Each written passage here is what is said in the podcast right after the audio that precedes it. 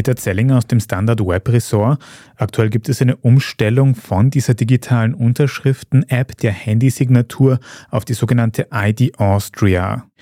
Ich habe gehört, wenn man da umsteigen will, muss man nur die Handysignatur aufmachen, den Anweisungen folgen, unter Umständen eine Passnummer eingeben. War es das dann wirklich schon so einfach? Genau, genau. Man bestätigt ein paar Mal die Datenschutzbestimmungen, die Nutzungsbestimmungen und drückt dreimal auf Weiter, gibt einmal die Nummer ein und in Wahrheit ist es dann schon erledigt. Es gibt aber natürlich auch ein paar technische Hürden. Die Handysignatur, die lief auch auf sehr alten Geräten, die noch zum Beispiel über keine biometrischen Sicherheitsfeatures verfügen, so wie Fingerabdruckscanner oder Gesichtsscanner oder Gesichtserkennung.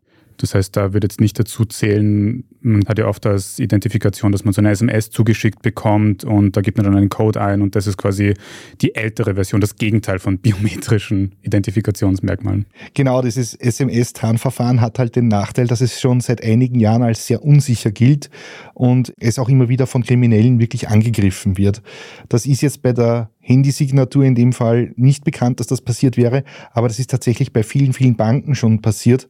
Das heißt, dieses ganze System kannst du wo abgreifen, indem du zum Beispiel eine SIM-Karte klonst und diese SMS dann empfangst. Das klingt kompliziert, ist aber für die Kriminellen wirklich kein großes Hindernis.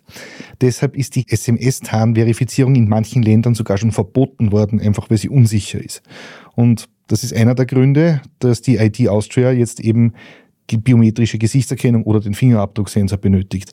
Das Problem ist halt, auch das Handy muss das können. Das heißt, viele ältere Geräte werden in Zukunft wohl nicht mehr auf die digitalen Amtswege zugreifen können. Ist das nicht diskriminierend, wenn dann Menschen, die eben nicht so moderne Smartphones haben, diese Services nicht benutzen können? Ja, das ist tatsächlich eine Kritik, die sehr oft geäußert wird und weswegen auch die EU-Kommission schon mit Klagen zu tun hatte.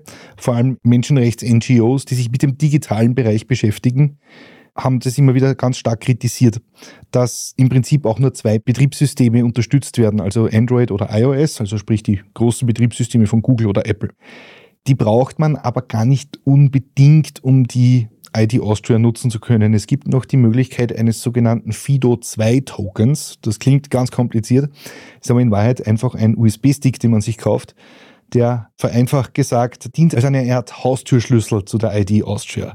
Wenn ich den einmal aktiviert habe, wird der quasi auf mich registriert und er identifiziert mich. Also wie wenn ich einen physischen Ausweis in der Hand hätte und damit kann ich die ID Austria ebenso benutzen, wenn mein Telefon entweder zu alt ist oder ich diese biometrischen Daten aus irgendwelchen Gründen nicht benutzen möchte. Mhm. Und ich nehme an, wenn ich alle diese technischen Hilfsmittel nicht verwenden will, dann kann ich trotzdem noch alle Behördenwege auf analogem Weg irgendwie erledigen. So ist es. Es gilt in der Europäischen Union ein Diskriminierungsverbot. Das heißt, niemand darf schlechter gestellt werden, nur weil er diese digitalen Services nicht benutzen will oder nicht benutzen kann. Wenn man da jetzt Fingerabdrücke oder Gesichtsscanner verwenden muss, um diese Funktionen verwenden zu können, dann kriegt auch der Staat alle Daten über mich. Ist das wirklich diese neuen Sicherheitsfeatures wert? Nein, das stimmt so nicht, denn der Staat hat keinen Zugriff auf deinen Fingerabdruck oder deinen Gesichtsscan. Diese Daten sind in einem eigenen Sicherheitsbereich des Smartphones abgespeichert und die werden auch nicht ans Bundesrechenzentrum oder an irgendwelche Regierungsbehörden oder so weitergegeben dieser Fingerabdruck oder dieser Gesichtsscan, also diese ganze Biometrie, die findet wirklich nur am Smartphone auf dem Gerät selbst statt. Da passiert kein Datentransfer nach draußen und es werden auch keine neuen Daten erhoben jetzt vom Bund oder von der Regierung, sondern es wird einfach mit der ID Austria schon auf existierende Daten zurückgegriffen. Also zum Beispiel von Finanz Online, da liegt ja ein Datensatz von mir. Dann liegt ein Datensatz von mir bei der Bezirkshauptmannschaft, weil ich mir dort einen Reisepass geholt habe und bei der Führerscheinbehörde, wo ich meinen Führerschein gemacht habe oder bei der Polizeidirektion, wenn ich mal ein Führungszeugnis gebraucht habe. Diese Daten gibt es ja, die werden nur mit der ID Austria vernetzt und ich kann sie abrufen. Das konnte ich ja im Prinzip in der analogen Welt auch schon, nur mit der ID Austria brauche ich eben nicht mehr zum Amt gehen, um das zu tun. Also es macht halt das Leben schneller, es werden aber keine neuen Daten in diesem Sinn generiert. Das stimmt einfach nicht. Das heißt, es wird wirklich nur diese Unterschrift, die ich am Ende setze, um zu zeigen, ich bin ich, digitalisiert. So ist es.